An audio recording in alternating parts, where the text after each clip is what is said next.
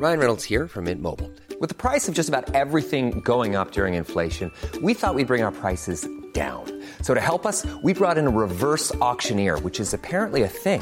Mint Mobile unlimited premium wireless. Ready to get 30, 30, bit to get 30, bit to get 20, 20, 20, bit to get 20, 20, bit to get 15, 15, 15, 15 just 15 bucks a month. So, Give it a try at mintmobile.com slash switch.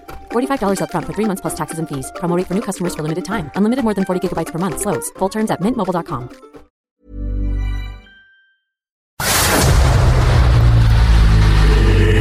en la llaga. Había una vez un mundo en el que nadie creía. Un país de historias inexplicables. Una nación con personajes asombrosos. Santo Tomás tenía razón. Hay que ver para creer. El México increíble, las verdades que duelen, la voz de los que callan, el dedo en la llaga. Infórmate, diviértete, enójate y vuelve a empezar. El Heraldo Radio presenta El Dedo en la Llaga con Adriana Delgado.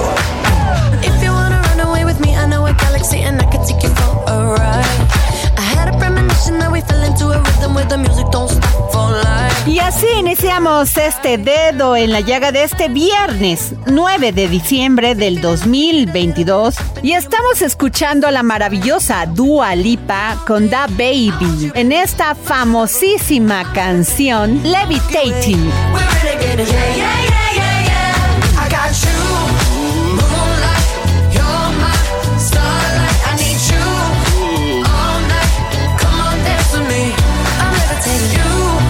Y nos vamos con Roberto San Germán para que nos diga qué ha pasado en esta justa mundialista que se está llevando a cabo en Qatar. En el dedo en la llaga, la fiesta mundialista con Roberto San Germán. Buenas tardes a todos, mi querida Adriana. Pues ya estamos aquí con información deportiva y Croacia le echa a perder la fiesta a la FIFA. ¿Y por qué lo digo así? Porque simplemente la FIFA se estaba saboreando un clásico del fútbol sudamericano, una semifinal Brasil contra Argentina. Pero no, no, no pudieron con el espíritu guerrero de los Balcanes. Así que los croatas eliminan a Brasil en penales, en un partidazo, hay que decirlo. Mucha estrategia, un juego que fue ríspido, bien jugado por las dos escuadras, un golazo de Neymar en el primer tiempo extra, casi al final, una pared de lo mejor que se puede ver, uno de los mejores goles del mundial. Y bueno, pues simplemente Neymar y compañía ya se hacían en la otra ronda, ya en las semifinales. Y sigue la maldición del ranking de la FIFA. Ningún equipo que ha terminado en el número uno el año ha sido, o más bien que ha llegado a este campeonato como el número uno, ha sido campeón desde que se implementó este ranking. Y Brasil no fue la excepción. Ya después faltando 4 minutos para que terminara ya el tiempo regular, los 120 minutos, llegó Petkovic para poner el 1 a 1 con un disparo que fue desviado. Se caían las ilusiones de Brasil, sobre todo porque todos sabíamos de pues lo bueno que es el portero de los croatas, Livakovic, que le había parado tres penaltis al equipo de Japón en lo que eran los octavos de final. También los brasileños sabían que se iban a enfrentar a un gran arquero. Alison Becker, también el portero de los brasileños, es muy bueno atajando penaltis, pero no pudo. Simplemente los croatas fueron superiores. Los cuatro tiros de penal que mandaron o que chutaron los croatas fueron para adentro. El equipo de Brasil inició y yo creo que fue la novatada para Rodrigo, este chavito del Real Madrid que le pegó y simplemente Livakovic se lo paró, se lo adivinó. Y con esto se caían las esperanzas de la canariña. Y al final, en el cuarto penalti, Marquinhos tenía que anotarlo a como diera lugar, esperando que Alison Becker para el último de los croatas, y no fue así. Marquinhos también falló su penalti. Y con esto Croacia llega a semifinales. Hay que recordar que en el 2018 Croacia también hizo lo mismo. Cuarto se fue a tiempos extras. Sí, y lo ganó en penaltis. Sí, primero en octavos, perdón, a tiempos extras. Luego en cuartos también a tiempos extras y en penaltis esos dos juegos. Ya en, en, en las semifinales contra Inglaterra también se fue a tiempos extras, pero lo ganó con un gol en el tiempo de reposición. Ya la final la perdió contra Francia 4 a 2. Aquí va igual. En octavos despacharon a los japoneses en penaltis. En cuartos despachan a los brasileños en penaltis. Así que, ¿qué va a pasar con los croatas? Segundo eh, torneo de esta envergadura que llegan a estas instancias a semifinales. Hay que verlos. Es un equipo joven además, parece que son viejos, pero no, el más grande es Luka Modric, que se podría retirar después de este campeonato. ¿Pasará Argentina? ¿O serán los Países Bajos el rival en la semifinal de los croatas? Nadie se los va a querer enfrentar, ¿eh? Si alguien piensa que Argentina la tiene fácil porque ya estoy escuchando y leyendo que ya tiene el camino libre el Lionel Messi, están equivocadísimos. Estos croatas son el hueso más duro de roer de todo el campeonato. Quien quiera pasar va a tener que sudar y mucho, y mucho, les va a costar sangre. Hasta aquí el comentario, mi querida Adriana, que tengas buen fin de semana, nos estamos escuchando el próximo lunes. Chao, cuídense. Seguramente usted ha visto este video en las redes sociales donde aparece una diputada del partido Podemos, que es un partido político español que se sitúa entre la izquierda y la extrema izquierda. Bueno, en este video la diputada hace mención de una propuesta que hace una historiadora sobre juzgar a Picasso por su machismo y pedir que sus cuadros pasen al sótano. El diputado Guillermo Díaz, diputado ciudadano de Málaga, le contesta. Y aquí está el audio de este video. Queremos traer aquí las palabras de la catedrática de Historia del Arte, Estrella de Diego, en la conferencia inaugural del año Picasso. Em, todos y todas debemos ser conscientes que hay temas problemáticos en, en, la obra de Picasso y que hay un debate que debe abordarse y no ignorar. Y aquí eh, no hablo yo, sino habla una persona de semejante reputación como para que fuera elegida para dar esta conferencia inaugural, una catedrática como estrella de Diego que dice, mis alumnas y alumnos de la universidad creen que no hay sitio para él en el mundo actual, quieren que sea retirado de los museos y que lo bajen a los almacenes. Yo no quiero cancelar a Picasso, pero Picasso debe dejar de ser el que siempre ha sido para que descubramos otros Picassos. Y les voy a poner un ejemplo de lo que ha hecho, por ejemplo, el, director del Museo del Un experto bastante reputado, que lejos de prohibir una obra eh, donde hay temas de género que, que, deben ser abordados, como las señoritas de Aviñón. Don Guillermo, tiene usted la palabra. Gracias, presidente. Mi grupo parlamentario observa con preocupación una pulsión liberticida, a mi espalda en gran parte, que infesta muchos ámbitos de la vida pública en Occidente en general y en España en particular. Según los calvinos de nuevo cuño que surgen a babor y a estribor en la política española y más allá, todo se debe juzgar a ojos del presente. Las obras no se valoran en su contexto y la, y la óptica del siglo XXI debe imperar sobre la cultura y su difusión. El último episodio desgraciado fue leer en una entrevista al ministro de Cultura casi pedir disculpas por tener que celebrar a Picasso y que su conmemoración recogerá los excesos, que recogiera su conmemoración los excesos de su vida privada. La portavoz de Podemos ahora ya acaba de desbarrar completamente y se ha puesto a citar a una señora que quiere bajar a los sótanos la obra de, de Picasso. Y la pregunta es, ¿por qué se valora a Picasso? ¿Por qué Guernica? O sea, por Guernica o por las señoritas de Aviñón o por su vida privada. ¿Se dan cuenta de la puerta que están abriendo ahora mismo el ministro de Cultura o señoras como la portavoz de Podemos? Uno de los episodios más negros de la historia del arte y de la cultura se dio en la Florencia del loco Saboranola, donde se encendió aquella hoguera de las vanidades en la que prendieron cuadros, manuscritos, tallas y unas obras de arte de valor incalculable y se perdieron para siempre. ¿Vamos a permitir que el movimiento ultra de la cancelación que aprieta, a izquierda y derecha censure la cultura y la ciencia? Porque vemos con preocupación que esto se extiende más allá de la cultura e impregna la ciencia. Si el resultado de un estudio científico no gusta a los guardianes de lo correcto, puede terminar con la expulsión de un investigador de una universidad. Casos de esto se han dado numerosos también, que la verdad no estropee los mundos de Yupi. ¿Cuántos artistas del pasado sobrevivirían a esta pulsión autoritaria. ¿Qué hacemos con Caravaggio? Que es homicida. ¿O qué hacemos con el siglo de oro español? Que está repleto de lo que hoy llamaríamos homófobos. ¿Qué hacemos con el poema del bujarrón de Quevedo? ¿Lo borramos entero? Porque era gente además que se batía en duelo y creía que las mujeres eran menos que los hombres, básicamente porque era lo que creía todo el globo en aquellos tiempos. Probablemente todos estos artistas hicieron más por avanzar hacia la modernidad que cualquiera de los diputados de Podemos en este hemiciclo. ¿Qué hacemos con la Grecia clásica? porque Aristóteles y sus coetáneos creían que la esclavitud está en la naturaleza. ¿Quemamos sus obras? ¿Se borran de la enseñanza? ¿O ahora que quieren abolir la prostitución, qué hacemos con Van Gogh y Toulouse-Lautrec? ¿Los prohibimos también? ¿O Dalí, Pollock o Shakespeare? Vamos a pararnos en Shakespeare. ¿Qué hacemos con el Ofelia, métete en un convento de Hamlet? Qué machista, ¿no? ¿Y con Otelo y los celos? Los machistas celos. ¿Y Romeo y Julieta y el amor romántico? ¿La prohibimos también? ¿Y Da Vinci, que fue acusado de frecuentar jovencitos y además diseñó máquinas de guerra? Fuera Da Vinci también. ¿Y Rousseau, que abandonó a sus hijos? Esto sería un buen destrozo para los posmodernos, que leyeran la vida del autor del buen salvaje y van a alucinar. En fin, ¿y Kipling? ¿Qué hacemos con Kipling, el imperialista Kipling? ¿Censuramos el poema If? ¿Y el libro de las tierras vírgenes? ¿O el hombre que pudo ser rey? ¿Y el cine? ¡Buah! Aquí se pueden cebar. ¿Qué hacemos con el cine? Ya hemos visto lo que pasa con Woody Allen. Aunque los promotores de su cancelación, ni aunque nacieran mil veces, serían capaces de crear joyas como Annie Hall o Manhattan. ¿Y con John Ford? ¡Qué racista, John Ford!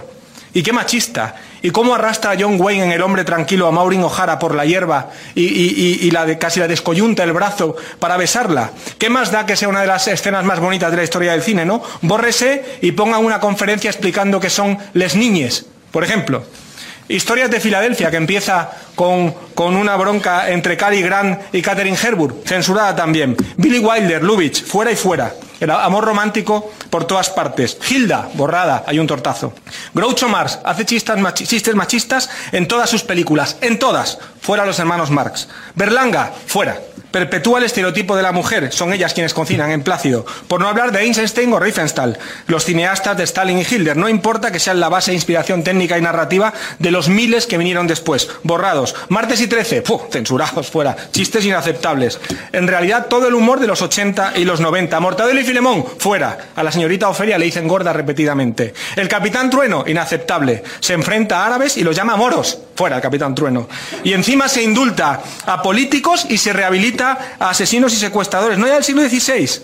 No. Hoy se indulta a políticos actuales y se rehabilita a secuestradores y miembros de banda terrorista actuales. No del siglo XVI. Estos sí se rehabilitan. Pero hay amigos. También hay una constante en los censores y puretas a lo largo de la historia. Es que siempre han sido unos hipócritas. Muchas gracias. El dedo en la llaga. Y tengo en la línea a Luis Ignacio Sainz, gran historiador, mi sensei cultural. Luis Ignacio. Bueno, muy buenas tardes a todos. Adriana querida, bueno, mi, comentario es muy simple. Nosotros tenemos que aprender a discriminar y a discernir entre lo que son las trayectorias individuales, particulares, privadas, y lo que son los frutos públicos de la creación y la composición artística. Evidentemente Picasso es un personaje que tiene una relación absolutamente patológica con las mujeres, las violenta, las destruye, las minimiza en sus vocaciones, incluso intelectuales, pero eso no mella de ninguna manera la genialidad que tiene este hombre para transformar la historia del arte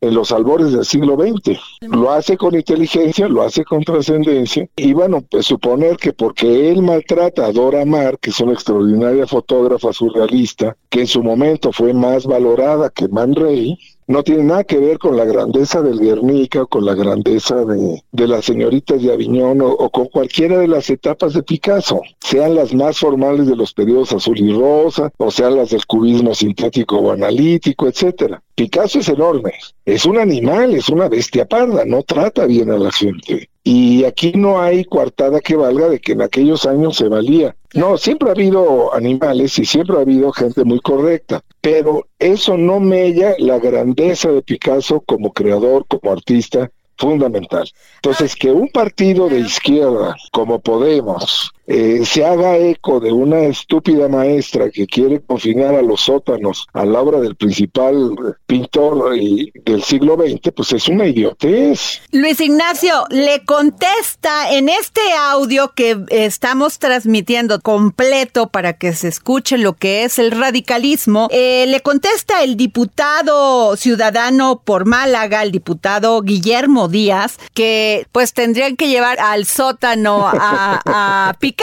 si no hace también comentarios sobre otros grandes pintores. No, sí, sin duda, vaya, la, la historia del arte es como la historia de las relaciones humanas a lo largo de la de la evolución de la humanidad.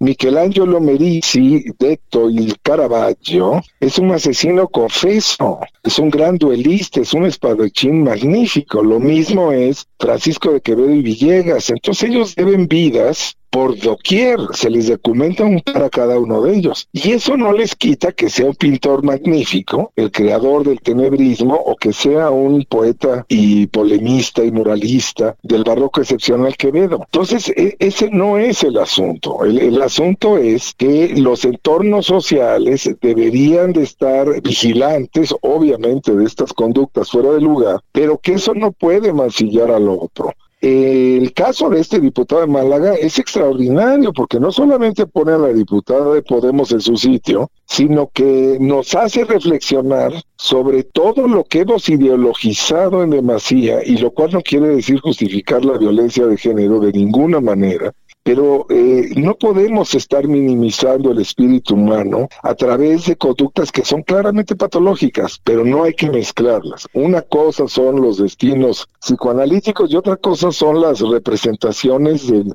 del mundo, de la sensualidad, de la intimidad, de la inteligencia que hacen los artistas, ¿no? Totalmente de acuerdo. Es como eh, pensar que en aquel entonces, pues no había una cultura de la diversidad sexual y Leonardo da Vinci, pues no fuera reconocido por la Mona Lisa, sino porque tenía relaciones con jóvenes. Es- exacto.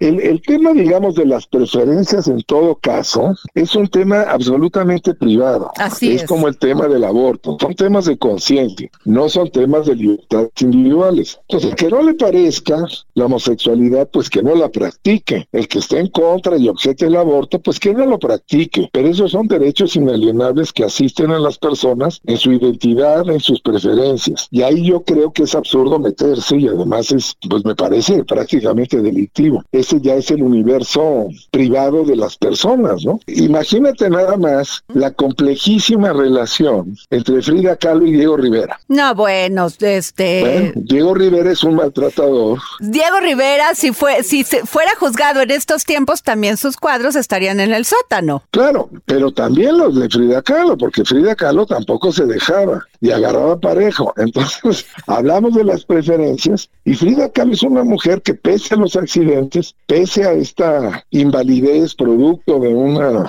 de una desgracia, ella tiene una libérrima voluntad en favor de su deseo y en la necesidad de saciar sus apetitos. Y lo hace con hombres, mujeres y quimeras. Y ese es su derecho. Esto no la hace ni mejor ni peor pintora. Totalmente. No, entonces eso es lo que hay que respetar. ¿Dónde se rompe esa línea, Luis Ignacio Sáenz? Esa línea se rompe cuando esas conductas son eh, totalmente destructivas del otro y constituyen delitos. Entonces deben de ser perseguidos judicialmente. Eso no, me cabe la menor duda. Bueno, eh, incluso el diputado de Málaga habla de Woody Allen. Dice, "Oh, no puedes juzgar a Woody Allen por un tema cuando nadie ha sido capaz de hacer una película tan maravillosa como Manhattan. No, bueno, y además ahí hay una historia que conocemos una versión, no conocemos todas las versiones en colisión. Y en efecto, eso es así, pero también lo es en el caso de Roman Polanski o en el caso de muchísimos otros. Entonces, Polanski puede ser alguien que no se comporta con corrección política de acuerdo a los estándares dominantes, pero es un cineasta absolutamente determinante para el siglo XX en México, digo en México, en el mundo. Lo, lo mismo diría yo de Claude Lelouch o de Buñuel o de cualquiera de estos, que son bastante bestias, son muy echados para adelante. Y ahí no hay con que la cultura de la época son los estilos, las pulsiones de cada quien, pero eso no mella, insisto, su genialidad, ¿no? Totalmente. Pues, Luis Ignacio Sáenz, mi sensei cultural. Te valoro que nos hayas tomado la llamada para el dedo en la llaga. Al contrario, muchas, muchas gracias y sigan ustedes defendiendo las libertades individuales que no los delitos. Ok, gracias Luis Ignacio. Hasta luego. El dedo en la llaga. Desde Argentina y en exclusiva para el dedo en la llaga, el gran filósofo y escritor Hernán Melana, que hoy nos habla sobre Wilhelm Reich y su psicología sexual. Filosofía, psicología, historias con Hernán Melana. Hola Adriana y oyentes del Dedo en la Llaga. Hoy vamos a hablar de Wilhelm Reich y su psicología. Las ideas de Reich fueron siempre objeto de grandes debates, sobre todo aquella idea que dice que hay una energía cósmica, orgónica, que no es otra cosa que la energía que los seres humanos conocemos como orgasmo. Y Reich quiso contener esa energía mediante unas máquinas, unas cajas orgónicas, por lo que muchas veces fue acusado de pseudocientífico. Según Reich, la teoría del orgasmo se funda en la noción de potencia orgásmica y de su opuesto, la impotencia orgásmica, la cual está ligada a su vez a la idea de una energía psíquica y de una posible disminución o degeneración de esta energía. En ese sentido, Reich se halla muy cerca de las primeras ideas de Sigmund Freud. Él buscaba esta manifestación sexual en lo fisiológico y no simplemente en lo psicológico. Por lo tanto, la curación del paciente no se basa en una modificación del carácter, sino mediante una autoconstrucción de su carácter que se puede llevar a cabo mediante la restitución de una energía sexual, mediante la potencia orgásmica. De este modo se destruye lo que Reich llamaba la armadura del carácter, que no solamente se instalaba en el inconsciente, sino que en el cuerpo con dolores y enfermedades. Hizo muchas investigaciones sobre los movimientos musculares, especialmente mediante las rigideces musculares, por las cuales trató de dar un fundamento biológico a sus teorías. Pero no solamente se ocupaba de lo biológico, sino de la liberación de las inhibiciones sexuales. Eso lo llevó a hablar de una liberación radical político, sexual y cultural. En su última fase se politizó radicalmente y habló de una física orgónica y trató incluso de encontrar en el medio ambiente, en la atmósfera y en el cosmos la energía del orgón y construyó una serie de máquinas para lograr que esa energía se manifieste. Sin embargo, esto lo llevó a ser detenido por el gobierno norteamericano ya que lo acusaban de fraude debido a estas máquinas orgonómicas que, según Reich, podían curar diversas enfermedades porque lo que hacían era ordenar el campo energético del orgasmo. Reich, luego de ocho meses de prisión, morirá de un infarto en la cárcel. Pero sus ideas prevalecieron y fueron la chispa que se encendería años más tarde en lo que se conoce como la revolución sexual. Me despido con una frase de Reich que muestra un poco esta idea de cómo lo físico y lo psíquico están completamente emparentados y que nuestra salud psíquica depende de nuestra capacidad para experimentar la naturaleza humana. Y esta frase dice así, las enfermedades psíquicas son el resultado de una perturbación de la capacidad natural para el amor.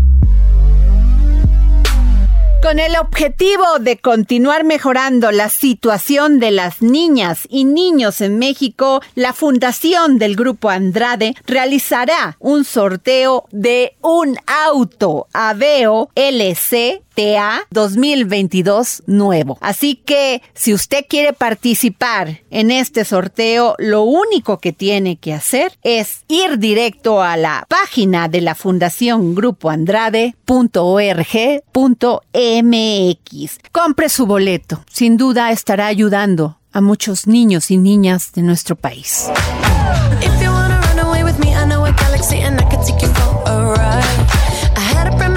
We fell into a rhythm where the music don't stop for life. Glitter in the sky, glitter in my eyes, shining just the way you like. Nos vamos a un corte comercial y no se le olvide seguirme en arroba Adri Delgado Ruiz.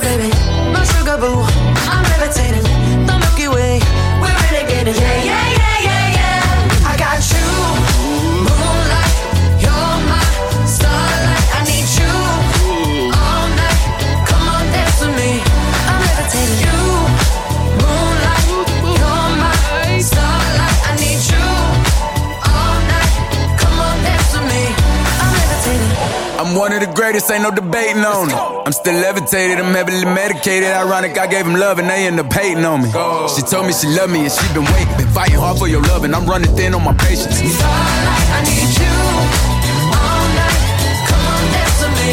I'm levitating. Sigue a Adriana Delgado en su cuenta de Twitter. Arroba Adri Delgado Ruiz. Además, te invitamos a enviar tus opiniones y comentarios en texto o por mensaje de audio a través de WhatsApp al 55 2544 3334. Y si quieres escuchar El Dedo en la Llaga de El Heraldo Radio, en cualquier momento y donde quiera que te encuentres, descarga el podcast disponible en Spotify y iTunes.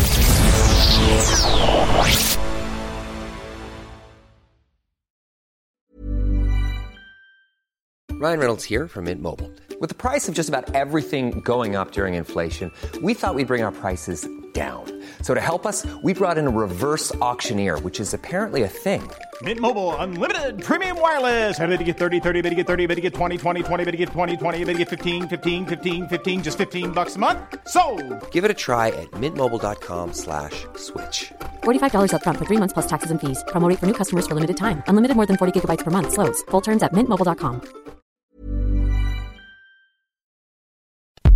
Sigue a Adriana Delgado en su cuenta de Twitter en arroba Adri Delgado Ruiz.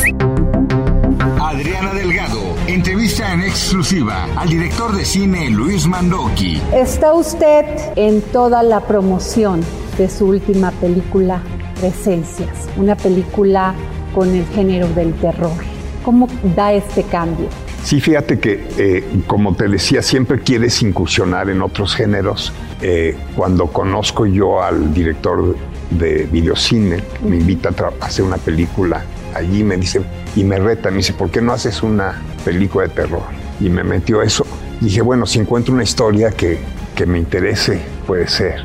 Encontré una historia, y, pero luego encontré el evento real en el que vas, en el que desarrollé el guion con Olivia Bond, mi esposa, que es guionista, es la guionista, y, y- y que, y desarrollamos esta historia que tiene, que realmente es un thriller psicológico con elementos de terror, eh, pero que realmente el tema es sobre la inconsciencia humana y cómo la inconsciencia te puede llevar a hacer cosas que luego nunca te vas a perdonar. Jueves, 11 de la noche, El Dedo en la Llaga, Heraldo. Regresamos de un corte y no se pierda el próximo jueves a las 11 de la noche por el Heraldo Televisión Canal 8 y en todas las plataformas esta maravillosa entrevista que le hice al gran cineasta Luis Mandoki. Tuve la oportunidad de entrevistar a mi querido compañero del Heraldo Media Group, Antonio Anistro, sobre esta alianza del Heraldo Media Group con la Deutsche Welle. El dedo en la llaga. Y tengo en la línea a mi gran querido compañero y gran periodista Antonio Anistro, porque ¿qué creen? El Heraldo Media Group une esfuerzos con la Dolce Welle de Alemania, esta gran cadena televisiva, y vamos a generar juntos contenidos de primer nivel. Y es por eso que le pedí a mi querido Antonio que me tomara la llamada para el dedo en la llaga. Así es, mi querida Adriana, ¿cómo estás? Gusto saludarte. Oye, yo muy contento efectivamente, porque como bien comentas también que la Dolce en coproducción con el Heraldo Televisión y el Canal 10 de Córdoba, Argentina, bueno, presentamos a Eco Latinoamérica, que es el magazine o la revista de medio ambiente de la Dolce Vele. Un programa, Adriana, déjame decirte, que ofrece perspectivas sobre temas como la defensa de la biodiversidad, las energías alternativas,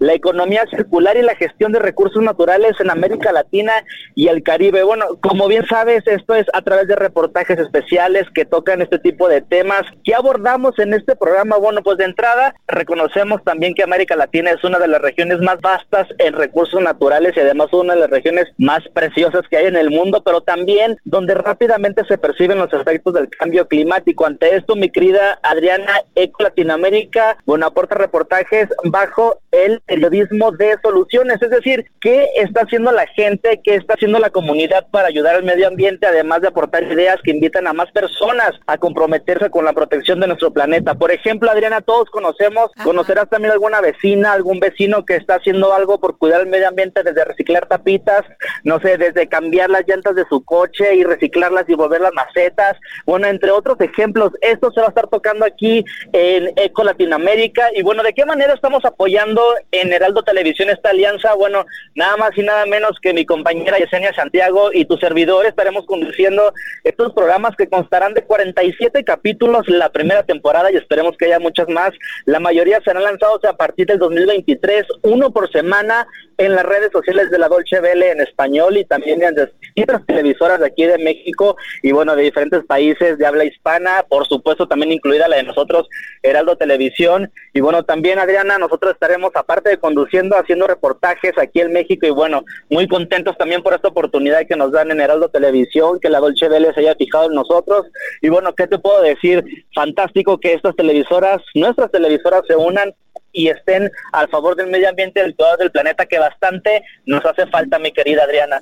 Sin duda, Antonio. Además, es muy importante esta colaboración, pero también la producción de estos contenidos, porque ya nos rebasó el cambio climático, Antonio. Ya es una realidad y no queremos entender las repercusiones que tiene en el planeta que no lo hayamos cuidado. Oye, Adriana, es que como bien comentas, y yo creo que mucha gente también piensa que esto del cambio climático, bueno, es algo macro, es algo que, bueno, se ve lejísimos, se ve que ya ni nos va a tocar a nosotros, pero también con este magazine de Eco Latinoamérica lo que queremos hacer es decirle a la gente y que conozco también que desde casa puede estar haciendo algunas, bueno, algunas acciones para hacerle frente a este cambio climático. Por ejemplo, tú sabías que tal vez un litro de aceite tirado al agua contamina más de 3000 litros de agua si lo vertemos de la cocina directo. Entonces, todo este tipo de cosas que también podemos hacer desde casa es lo que queremos hacer aquí en Eco Latinoamérica y es lo que estamos dándolo a conocer al público. Y bueno, saber que nosotros mismos podemos hacer algo para erradicar este cambio climático que bien, como bien comentas, se ve lejos, pero ya nos rebasó y ya lo estamos viendo con sequías, con incendios con lluvias atípicas también aquí incluso en la ciudad. Entonces, bueno, que podamos informarle a la gente esto y estas alianzas que se hacen entre las televisoras, pues bueno, es fantástico para todos. Qué interesante también que nuestras audiencias tengan la oportunidad de ver estos contenidos, porque no solamente México es nota roja, independientemente que se va a denunciar, también se va a informar y también se va a enaltecer lo bien hecho, Antonio, ¿no? Sí, claro, exactamente. Por ejemplo, hicimos un reportaje, Adriana, te voy a dar un spoiler alerta, así muy, muy, muy breve, este, sobre una madre de familia que, por ejemplo, recoge los costales de los mercados públicos de la Ciudad de México, los costales que son estos de plástico, donde viene la cebolla, donde viene el tomate, donde viene el limón, y con esos costales ella los reutiliza, los recicla y además crea bolsas ecológicas para, bueno, para utilizarlas en el supermercado. Y esas bolsas también son parte del trabajo que le da a diferentes madres de familia. Entonces, con esto nos enfocamos también en la economía circular y sobre todo decir que en México se están haciendo muy buenas cosas para erradicar el cambio climático. Así es, Antonio, pues enhorabuena.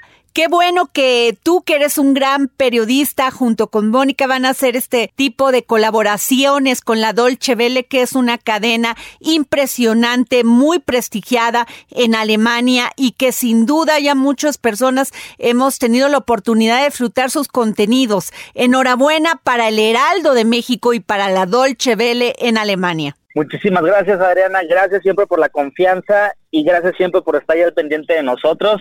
Ya verán, ya verán esos reportajes que van a estar padrísimos. Muchas gracias, Antonio. Gracias. El dedo en la llaga. Hoy es viernes con el historiador Ignacio Anaya, que hoy nos presenta en sus cápsulas del pasado traiciones y discursos.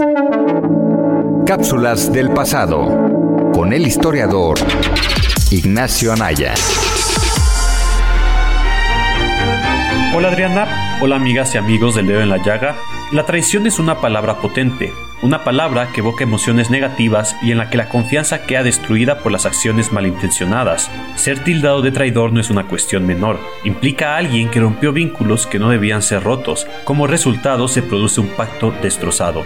Esto puede ser desde dos amigos hasta alguien que traicionó una causa, como en la política. Victoriano Huerta es uno de los traidores más famosos dentro de la historia de México. Como general del ejército federal, conspiró en contra del presidente Francisco I. Madero y lo sacó del poder para asumir la presidencia. El triste destino que le aguardó a Madero junto con Pino Suárez, así como la forma en que se llevó a cabo el golpe de Estado, incluyendo la muerte brutal de Gustavo y Madero, terminaron convirtiendo a Huerta en uno de los personajes más controversiales de la historia. Si se interroga a cualquier persona acerca de quién fue Victoriano Huerta, más de uno no dudará responder, un traidor. Este podría ser considerado uno de los casos más extremos de traición que existen. La historia oficial lo hizo parecer un villano, cierto, que no tiene justificación, y muchos historiadores lo han clasificado con adjetivos peyorativos. Me acuerdo que en la preparatoria llevaba la clase de Revolución Mexicana con un profesor bastante crítico con la figura de Madero. Sin embargo, al momento en el que uno de los estudiantes le preguntó su opinión sobre Huerta, no tardó en responder. Un pedazo de... Bueno, ya se imaginarán cómo terminaba el insulto. El maestro, que no veía bien a Madero, dijo que la traición de Huerta no tenía justificación. Acusar a alguien de traición a la patria no es un asunto menor, especialmente en un país como México, que siempre busca enaltecer los sentimientos nacionalistas a través de sus gobiernos. Y en un país tan dividido como el nuestro en este momento, el uso de dicha palabra se ha convertido en una manera común de insultar. Desde diversas instancias se usa el calificativo de traidor en varias riñas dentro de la sociedad actual, sea desde quienes apoyan al gobierno así como de la oposición. Ambas partes apelan a la traición de patria para referirse a quienes comparten una visión distinta de la política, por decir menos. En cambio, cada quien se cree héroe nacional y cree que sus acciones miran por el bien de la nación. Lo cierto es que ni son uno u otro, son políticos y miran por los intereses que mejor les convienen. Al menos quiero pensar que esos intereses son por el bien del país. Lo cierto es que no hay traidores a la patria. De por sí hablar de patria resulta ya un discurso oxidado y remitente a otra época. Hay que decir algo, la era de los traidores, de los huertistas, ya está extinta. Espero que les haya gustado este episodio y recuerden escucharnos cada semana. Muchas gracias y hasta la próxima. Hoy es viernes, viernes de comer y beber bien. ¿Y quién más que Miriam Lira y su momento GastroLab? GastroLab. Historia, recetas, materia prima y un sinfín de cosas que a todos nos interesan.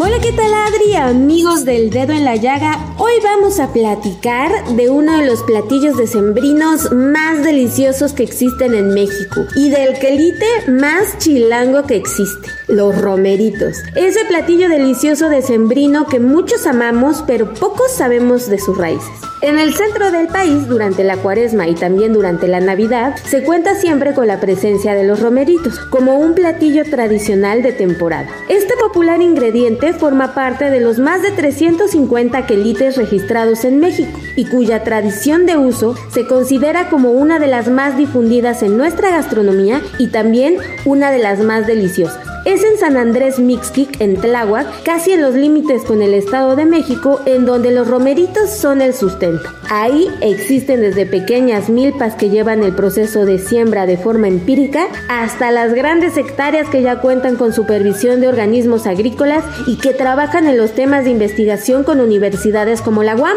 para su preservación. Gastronómicamente hablando, se dice que no se es un auténtico chilango hasta que no se ha probado el revoltijo, nombre con el que se denomina a la receta de este quelite elaborada con mole, nopales, papa y camarón seco y que se consume mucho en las fiestas decembrinas. O también que no se tiene estómago de barrio. Si por sus recorridos por la Ciudad de México no te has detenido en los famosos tamales de Balbuena liderados desde hace más de 30 años por doña Hilda Cifuentes, quien le dio vida a una variante de este platillo prehispánico, uniendo dos recetas muy consumidas por todos, la del tradicional tamal envuelto en hoja de maíz y la del revoltijo, honrando de esta forma el dicho de que en la Ciudad de México todo lo podemos comer en torta o en tamal. En el mercado de Jamaica las flautas rellenas con romeritos acompañadas con queso de rancho, crema y lechuga son un obligado para quienes lo visitan. Cada vez existen más recetas que hacen que sea un ingrediente con demanda, no solo en las épocas de tradición religiosa o en las que se evita el consumo de carne, motivo por el cual se cree que se generó su uso, sino siempre que las condiciones de lluvia permitan que llegue a nuestros mercados. En los puestos y restaurantes locales, los romeritos podemos encontrarlos en guisados, en salsas de tomate con pollo, servidos en tacos, en cuya preparación se fríen y acompañan con chapulines, en chalupas acompañados con salsa salsas picantes y también siendo protagonista de una variante del pesto italiano, elaborado con piñones, queso parmesano, aceite de oliva, romeritos por supuesto y albahaca, siendo de esta forma el ingrediente que permite fusionar la gastronomía mexicana y la italiana. ¿Cómo la ven? No hay pretexto para que no exploren su enorme versatilidad y aprovechen sus propiedades alimenticias que son de gran beneficio para la salud. Hagamos de esta hierba comestible un aliado más en nuestras cocinas y un motivo más para comer delicioso durante todo diciembre. Cuéntenos cómo les gusta consumir los romeritos. Síganos por supuesto en redes sociales arroba heraldo gastrolab y pues nos escuchamos el próximo viernes aquí en El Dedo en la Llaga. Yo soy Miriam Lira y aquí nos vemos la próxima. Libros, libros, libros con Edson Alamilla, que hoy nos trae un libro maravilloso, El tranvía de Navidad, del periodista y escritor italiano Giuseppe Calaciura. Y recuerden que a todos aquellos que me escriban, a todas aquellas y aquellos que me escriban a mi Twitter, arroba Adri Delgado Ruiz, y me sigan, se van a llevar el ejemplar de este libro. Libros, libros, libros con Exxon Alamilla.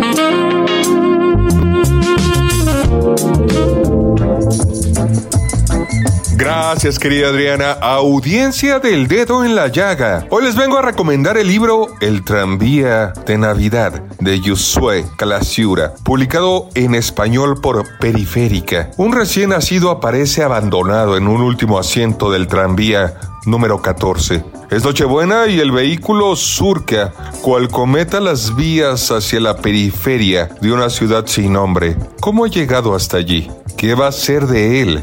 Tal vez por caridad, por improvisación o por locura. Alguien ha decidido confiar al niño a los brazos del mundo y el mundo que lo acompaña en ese primer viaje de su vida es esa parte de la existencia a la que no se le suele prestar atención. La mano de obra de la pobreza, un vendedor ambulante de paraguas, una joven prostituta africana, un muchacho negro sin papeles o un mago inmigrante que ha perdido la memoria.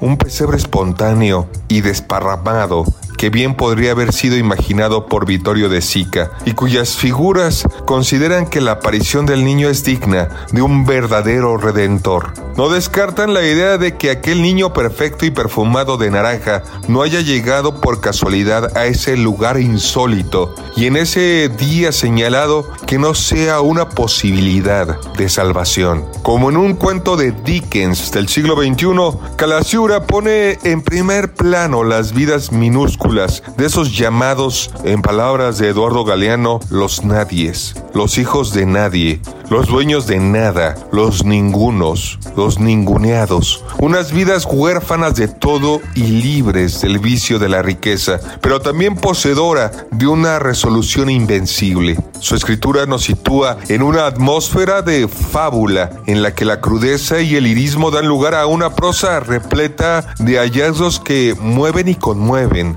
que arrullan y arropan al lector. Un autor que comprende y recrea como pocos las dificultades de tantos para estar en este mundo. Querido Radio Escuchas del Dedo en la Llaga, un ejemplar del tranvía de Navidad para la primera persona que escriba al Twitter Adri Delgado Ruiz. Muchas gracias, Adriana. Nos saludamos en la próxima y por favor, cuídense mucho. Se acerca la Navidad y con ello pues todas las reuniones que sostenemos con nuestros amigos, con nuestros compañeros, preparándonos para la gran cena con nuestra familia y para recibir también el fin de año. Es por eso que Alida Piñón nos trae aquí en exclusiva para el dedo en la llaga todas las recomendaciones culturales y de festejos de esta gran ciudad de México. Hola Adriana, ¿qué tal? Pues ya estamos inmersos en el ambiente festivo de estas fechas, las vacaciones y el júbilo de la época. Por eso, esta semana les quiero recomendar que vayan al Museo del Carmen, en donde se exhiben las 52 obras ganadoras del Concurso Nacional de Nacimientos Mexicanos 2022, convocado por el Fondo Nacional para el Fomento de las Artesanías y Fomento Cultural Citibanamex. La muestra destaca la riqueza cultural del arte popular, plasmada en la diversidad de representaciones, materiales y técnicas empleados por los creadores tradicionales. Las 52 personas artesanas proceden de estados como Chiapas, Guanajuato, Guerrero, Hidalgo, Jalisco, entre otros, y son representantes de los pueblos maya, mazahua, mixteco, nahua, otomí, purépecha, zapoteco y zoque. Entre las obras destaca Mini Portal de Belén, elaborado en barro modelado y esgrafiado decorado con engobes minerales creados en la comunidad de San Miguel Aguasolos, Veracruz, que recibió el Galardón Nacional de Nacimientos Mexicanos 2022, así como las obras que obtuvieron los premios especiales como Nacimiento en Mazagua, de algodón bordado con técnica de hilvanado, hilos teñidos con tintes naturales, iconografía de seres míticos y animales de la zona Mazagua, hecho en San Felipe Santiago, Villa de Allende, Estado de México, reconocido como mejor obra técnica. Por otro lado, les cuento que la Filarmónica de las Artes y su recién creada compañía de danza de las artes arrancó con su temporada de El Cascanueces en el Centro Universitario Cultural. El clásico ballet incluirá la participación de más de 80 artistas entre músicos y bailarines. El Cascanueces cuenta la historia de dos hermanos, Clara y Fritz, que vivían en un pueblo llamado Nuremberg. En época de celebrar la Navidad, la familia se encontraba reunida en casa y entre sus invitados se hallaba el señor Dosselmeyer, madrid padrino de la niña, que le traía un hermoso presente, un cascanueces. Cuando la fiesta termina y Clara duerme, dentro de su sueño todo comenzó a cambiar. Las dimensiones de muchas cosas cambiaron y el juguete se convirtió en un príncipe que la defendió del malvado ejército de ratones. Al ganar la batalla, el cascanueces, junto con su ejército de soldados, la invitó a acompañarlo en un viaje por el Valle de las Nieves y el Reino de los Dulces. Esta función se presentará una temporada, todas van a ser con orquesta en vivo, en el Centro Universitario Cultural, ubicado en la calle de Odontología número 35, Colonia Copilco Universidad. Los boletos se encuentran a la venta en la página web filarmónicadelasartes.com. Por último, si prefieren la música, el coro del Teatro de Bellas Artes presentará un concierto navideño desde una concepción latinoamericana en colaboración con el ensamble Viento y Madera especializado en repertorio andino, bajo la batuta de Luis Manuel Sánchez. Las obras a ser interpretadas son La Misa Criolla y Navidad Nuestra de Ariel Ramírez, principal exponente del nativismo argentino. Esto será el 18 de diciembre a las 17 horas en el Palacio de Bellas Artes. Espero que lo disfruten y hasta la próxima. Y nos vamos con Gonzalo Lira y los temas más relevantes del cine y el entretenimiento. Escuchamos en exclusiva la entrevista que le realizó a Rubén Albarrán, integrante y fundador de la banda de rock alternativo Café Tacuba, quien protagoniza la película El sueño de ayer. Es tiempo del séptimo arte. Películas, cortometrajes, series, documentales y excelente música. Con Gonzalo Lira. Hola, ¿qué tal Adri? Muy buenas tardes. Un saludo a ti y a toda la gente que nos escucha por aquí por el dedo en la llaga. Yo soy Gonzalo Lira y como todos los viernes vamos a hablar de cine eh, y vamos a platicar de una película que ya llega a la cartelera y que también encuentran en la plataforma de Prime Video. Se trata de El sueño de ayer, una película mexicana muy particular. ¿De qué se trata El sueño de ayer? Pues bueno, es la situación ficticia de Damaso Pérez Prado apareciendo en la época actual y encontrándose con una realidad la cual lo va a hacer cuestionar sus valores, sus creencias en el romanticismo y muchas otras cosas más. Lo que es interesante de esta película, más allá de la particular premisa, es que como Damaso Pérez Prado en el papel protagónico de esta película está nada más y nada menos que Rubén Albarrán, el vocalista de Café Tacuba. Tuve la oportunidad de platicar con Rubén y precisamente hablábamos sobre su incursión en la actuación, que no es la primera vez que lo hace, pero al menos sí es la primera vez que lo hace en el cine con un papel protagónico. Esto fue lo que me dijo. Fue maravilloso, fue muy enriquecedor la experiencia, no solamente con Benny, sino con todos los demás compañeros eh, actores. Yo había tenido la oportunidad de actuar con Ofelia Medina y en esta ocasión pues fue un reencuentro maravilloso. La amo, pues sí, o sea, te sientes cómodo al lado de, de los actores, te sientes cobijado, eh, guiado, protegido. Entonces, eh, eso hizo la experiencia mucho más suave, suave, confiable, ¿no? Me sentí confiado de poder hacer lo que tenía que hacer. Eh, y bueno, pues obviamente, pues bajo la dirección de, de Emilio, ¿no? Que también fue muy amable, fue muy muy, muy gozoso, muy a, a- a partir de, de hacerlo de una forma natural y disfrutable. Así que ahí lo tienes, Adri, una película interesante con una premisa que creo que nunca habíamos visto antes y pues con la oportunidad para quienes sean fans de Café Tacuba de ver a Rubén Albarrán en una faceta que nunca antes lo habíamos visto. Yo me despido, nos escuchamos por aquí la próxima semana. Me encuentran en redes como Gonzalo Lira, arroba Gonis, G-O-N-Y-Z. Now, baby, stand up. Cause, girl, you. You want me, I want you, baby. My sugar boo, I'm levitating. The Milky Way, we're renegading. Yeah, yeah, yeah, yeah, yeah. I got you. Y así terminamos este programa El Dedo en la Llaga. Muchas gracias por escucharnos y como siempre les digo, gracias por permitirnos entrar en su corazón. Tenga usted un gran fin de semana. Maneje con cuidado. Si toma, no maneje. Cuide a sus seres queridos. Cuídese a sí mismo. Nos escuchamos el próximo lunes.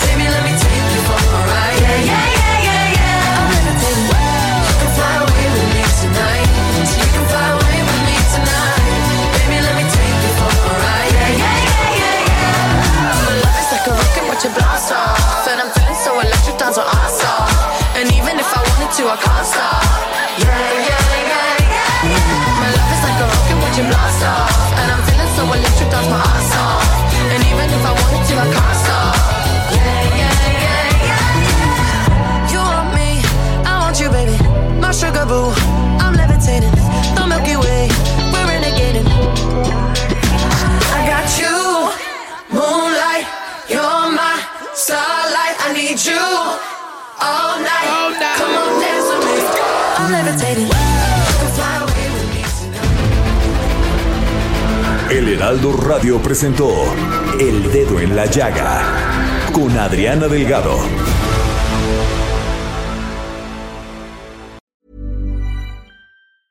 Even when we're on a budget, we still deserve nice things. Quince is a place to scoop up stunning high-end goods for 50 to 80% less than similar brands. They have buttery soft cashmere sweaters starting at $50, luxurious Italian leather bags, and so much more. Plus, Quince only works with factories that use safe, ethical, and responsible manufacturing. Get the high-end goods you'll love without the high price tag with Quince. Go to quince.com/style for free shipping and 365 day returns.